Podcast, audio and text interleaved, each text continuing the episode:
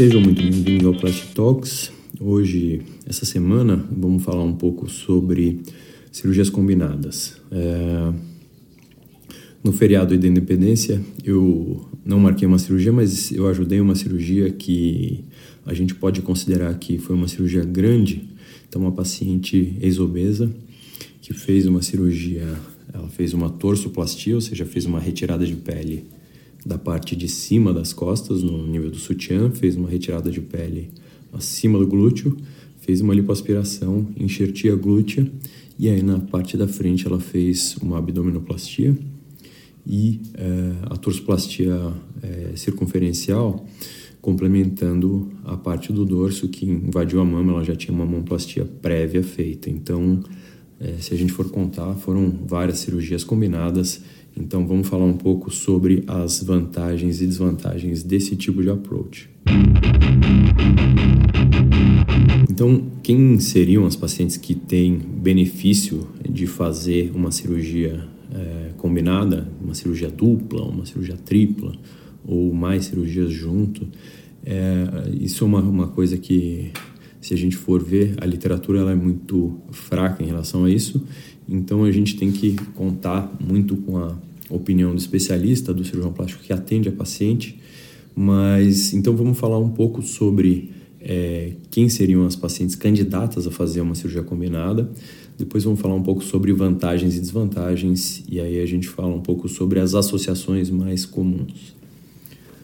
Então, quem, quem são as, as pacientes que são as candidatas a fazer isso? Então, normalmente a gente está pensando em alguns grupos de pacientes. Então, são pacientes já que tiveram é, os seus filhos, ou pacientes que fizeram cirurgias bariátricas, ou pacientes que tiveram um emagrecimento expressivo, independente de, de cirurgia ou não. Então, são pacientes que já têm uma, uma mudança no, no, nas características do corpo foram induzidas por ou múltiplas gestações ou pela perda de peso intensa. Então, essas pacientes normalmente elas têm flacidez de braço, de coxa, abdômen, mama é, e das costas e eventualmente elas também têm essas questões de envelhecimento da região cervical, ou seja, do pescoço também. Então, é, a gente pode encaixar virtualmente muitas e muitas pacientes nesse grupo. Então, é, do ponto de vista de pacientes de cirurgia bariátrica, normalmente as queixas mais frequentes, e aí a gente vai falar de mulheres, mas os homens também se enquadram nisso, é, a gente tem é, pacientes que têm múltiplos, múltiplos desejos. Então, o que, que seria? É, aí a gente vai associar aí coxa com braço, é, mama com abdômen, dorso com glúteo e a gente pode ir fazendo também cirurgias é, combinadas. É, nos homens, a, a, mesma coisa, nas, nas perdas de peso e nas pacientes que não fizeram cirurgia bariátrica ou não têm um grande emagrecimento, a gente tem o, o famoso Mummy Makeover, né, que é a combinação de uma lipoaspiração das costas com a lipoaspiração e abdominoplastia ou um mini abdômen na frente e aí a realização de algum procedimento mamário, né? Mamoplastia, uma mastopexia ou uma inclusão de prótese de silicone. Então, é, esses são, é, são uh, os grupos de pacientes que normalmente teriam ou têm indicação de uma associação de procedimentos cirúrgicos. Uh, as pacientes principais candidatas, as principais vantagens de fazer isso, então, são pacientes que têm vontade, são pacientes que têm uma boa condição clínica e que têm realmente a disposição de passar por esse tipo de pós-operatório. Então, qual é a questão? É, o que, que eu consigo quando eu junto várias cirurgias? É, por um lado, eu tenho uma cirurgia mais longa, sim, mas eu tenho uma recuperação só. Então, se eu faço uma lipoaspiração mais mama, mais abdômen, eu tenho uma, uma cirurgia mais longa, mas eu tenho um pós-operatório só quando eu comparo com três cirurgias separadas. Ou então com alguns cirurgiões que fazem cirurgias, por exemplo, não viram a paciente. Então, eu vou fazer é, pro, pro, pro, então vou fazer, por exemplo, um abdômen com mama e aí num segundo tempo faz uma lipoaspiração do dorso, faz a lipoaspiração do abdômen e dá a definição. Então, é, a, as vantagens são, né? a principal vantagem é um pós-operatório só E é, existe uma tendência dos hospitais a, quando a gente faz um bundle, quando a gente junta vários procedimentos, que a gente tenha um desconto é, por parte do hospital. Alguns cirurgiões também fazem uma, uma um desconto quando você faz é, duas ou três cirurgias. É, não é uma prática que é de todo mundo, mas tem cirurgiões que fazem realmente essa coisa de fazer um desconto quando você faz é, mais de uma cirurgia. Então, a segunda ou a terceira cirurgia você acaba, acabaria tendo um desconto é, no custo hospitalar e no custo da equipe médica. Então, essas seriam as pretensas vantagens de você fazer isso, né? Então, falar, olha, eu vou, vou fazer uma tirar um, período aqui para me recuperar dessa cirurgia, então eu tenho a, a possibilidade de fazer é, é, uma cirurgia maior e ter um período maior de recuperação. E aí, ao final de 15, 20 dias, você está pronto para voltar para as atividades com tranquilidade.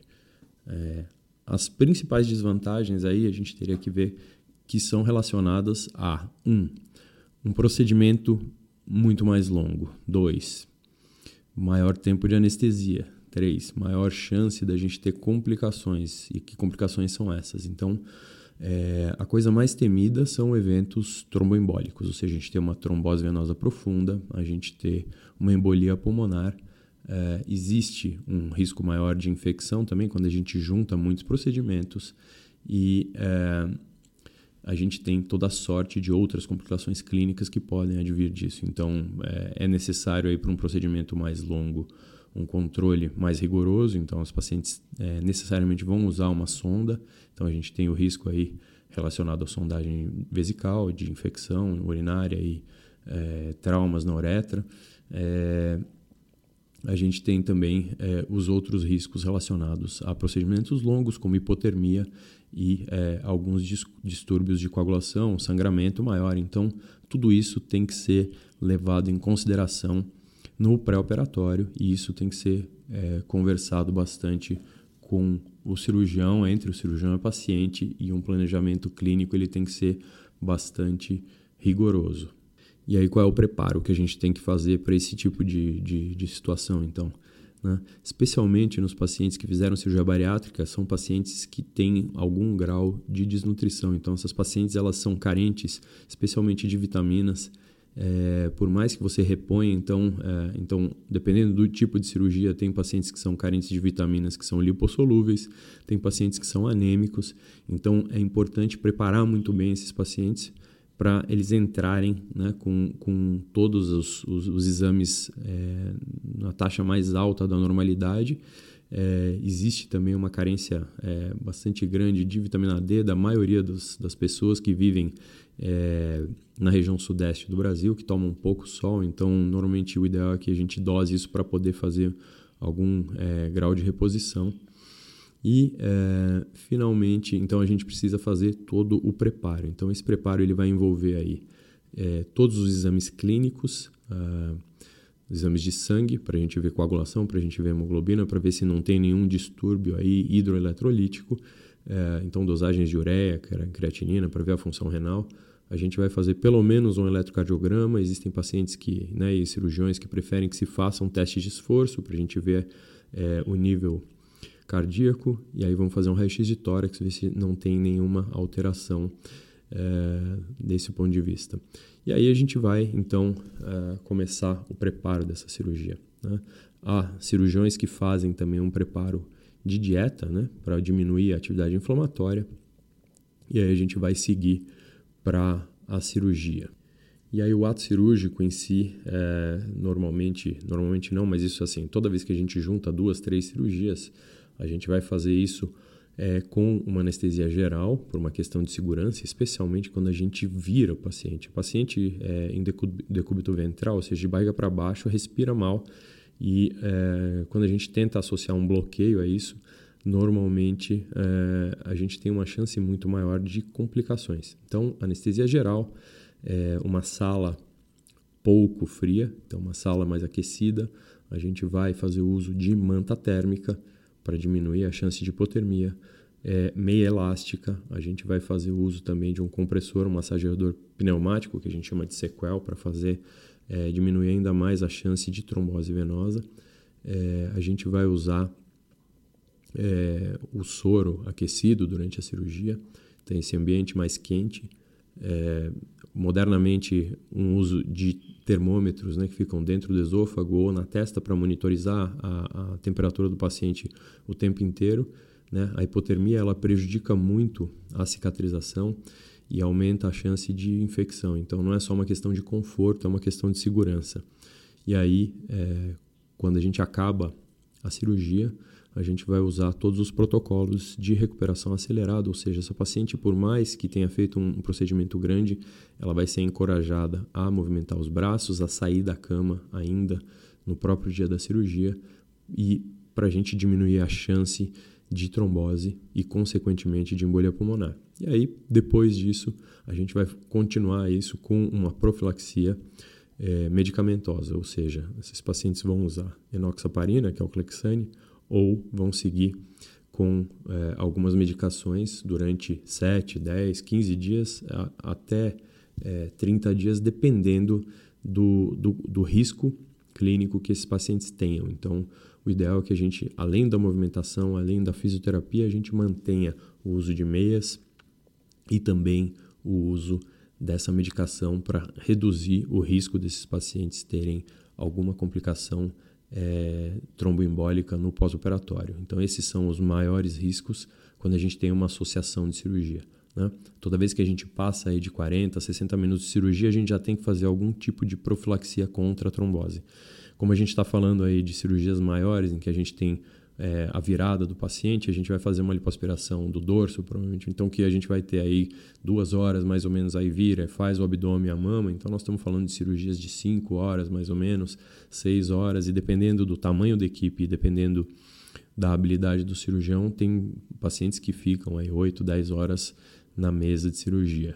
Então, além é, de você ter uma equipe extremamente treinada, o ideal é que você tenha uma equipe grande para que a gente não tenha a, né, a gente, equipe grande são três cirurgiões operando simultaneamente não para a gente ter uma bagunça no campo cirúrgico mas para a gente ter cirurgias é, enquanto o cirurgião principal já fez a parte principal do, do, do da abdominoplastia por exemplo é, e começa o acabamento tem um cirurgião que está fazendo esse acabamento e o fechamento do abdômen que dura mais ou menos 60 minutos e enquanto isso a cirurgia das mamas está acontecendo simultaneamente. Então assim é, desconfiem de equipes muito pequenas para cirurgias muito grandes.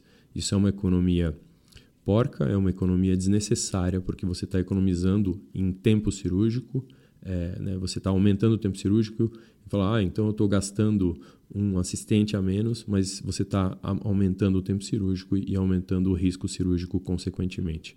Então, para fazer cirurgias combinadas, o ideal é que a gente tenha é, é uma equipe maior com uma ou duas instrumentadoras e que a gente consiga fazer tempos simultâneos para melhorar a qualidade e diminuir o tempo da cirurgia. Vamos então falar um pouco sobre as associações que são mais comuns. Então, assim, a gente pode dividir aqui pacientes de cirurgia bariátrica. Esses, é, especialmente as mulheres, normalmente é, a gente acaba associando mama com abdômen. Eu acho que essa é a, a combinação mais frequente. E existem algumas pacientes que elas querem aí é, fazer a cirurgia dos braços também, então a gente pode fazer mama com abdômen com braço. Né? Existe também a associação braços com coxas.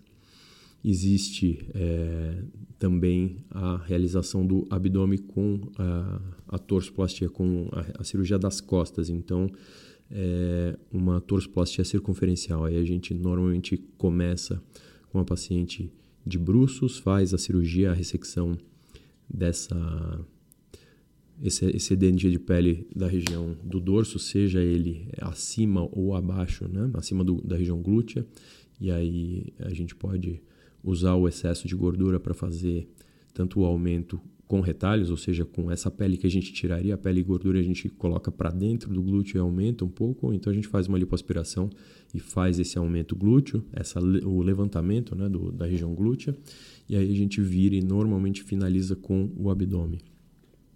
Uma outra cirurgia do abdômen de ex-obesos que é muito feita é um abdômen tipo flor de lis ou em âncora, que é uma, uma cirurgia que você tem uma, uma grande melhora do contorno corporal, né, a cintura bastante, com a desvantagem de que a gente tem uma cicatriz vertical também. Né? Então, normalmente a gente reserva essa, essa cirurgia vertical para pacientes que já têm uma cirurgia, ou seja, já tem hérnia, alguma coisa, já fizeram cirurgias e aí a gente usa esse approach. Tá? É, então, braços e coxas, né? normalmente quando você mexe no braço, você mexe já na região lateral do tórax, então uma torcoplastia. E existem é, algumas pacientes, alguns pacientes masculinos que também têm queixa, é, especialmente da região da face. Então, a gente pode associar aí, por exemplo, a, a cirurgia da mama junto com a da face. Né? Existem é, alguns grupos, alguns cirurgiões que são muito afeitos a fazer muitas cirurgias simultâneas.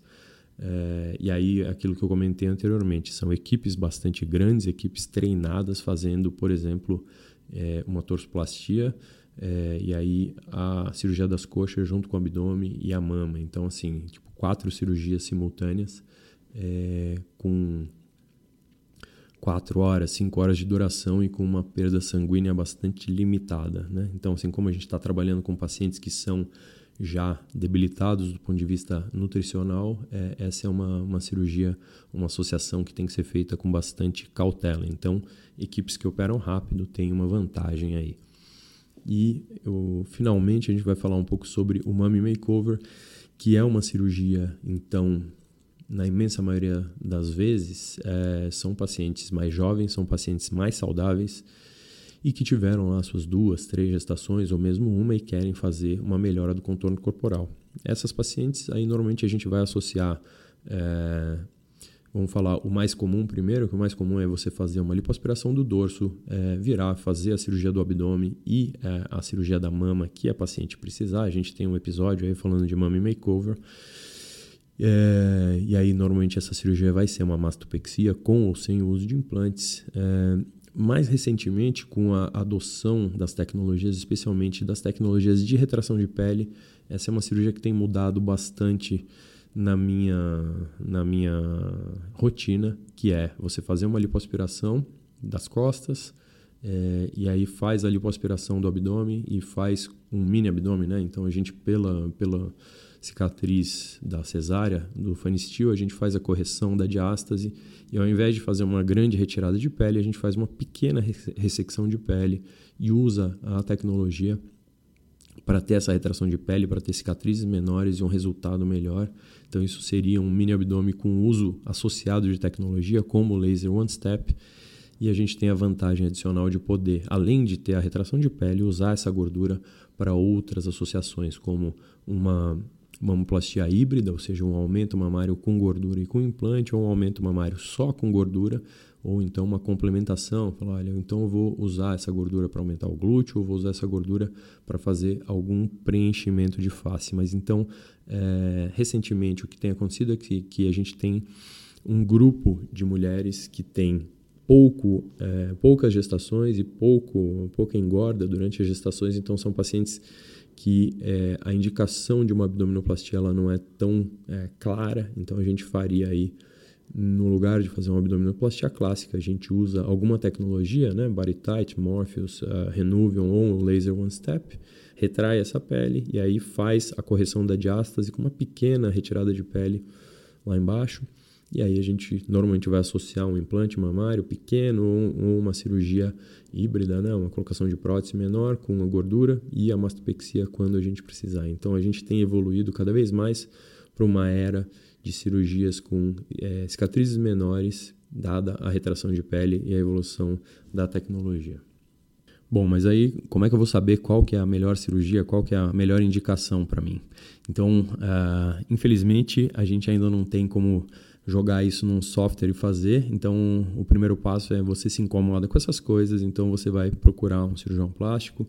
E a gente tem aí vários e vários episódios é, explicando como é que faz para escolher um especialista, mas a ideia então é, é um processo. E esse processo ele começa, a cirurgia faz parte do processo, mas ela não é uh, o fim em si. Então, esse processo ele começa com um ajuste do estilo de vida, e aí você se incomoda com, com o corpo, aí você procura um especialista, e aí o especialista vai indicar os procedimentos, sejam eles agora ou no futuro, e aí a gente faz todo um preparo para isso, e você faz essa intervenção com a maior segurança e a maior qualidade possível. Eu acho que essas eram as minhas considerações sobre cirurgias múltiplas, então não é para todo mundo. É, é, um grupo mais seleto de pacientes que podem fazer isso, mas se você acha que você tem uma indicação, vocês podem é, mandar suas dúvidas aqui ou então procurar um especialista pela Sociedade Brasileira de Cirurgia Plástica. Procurem membros que sejam realmente qualificados e a gente se vê no próximo episódio. Então, muito obrigado.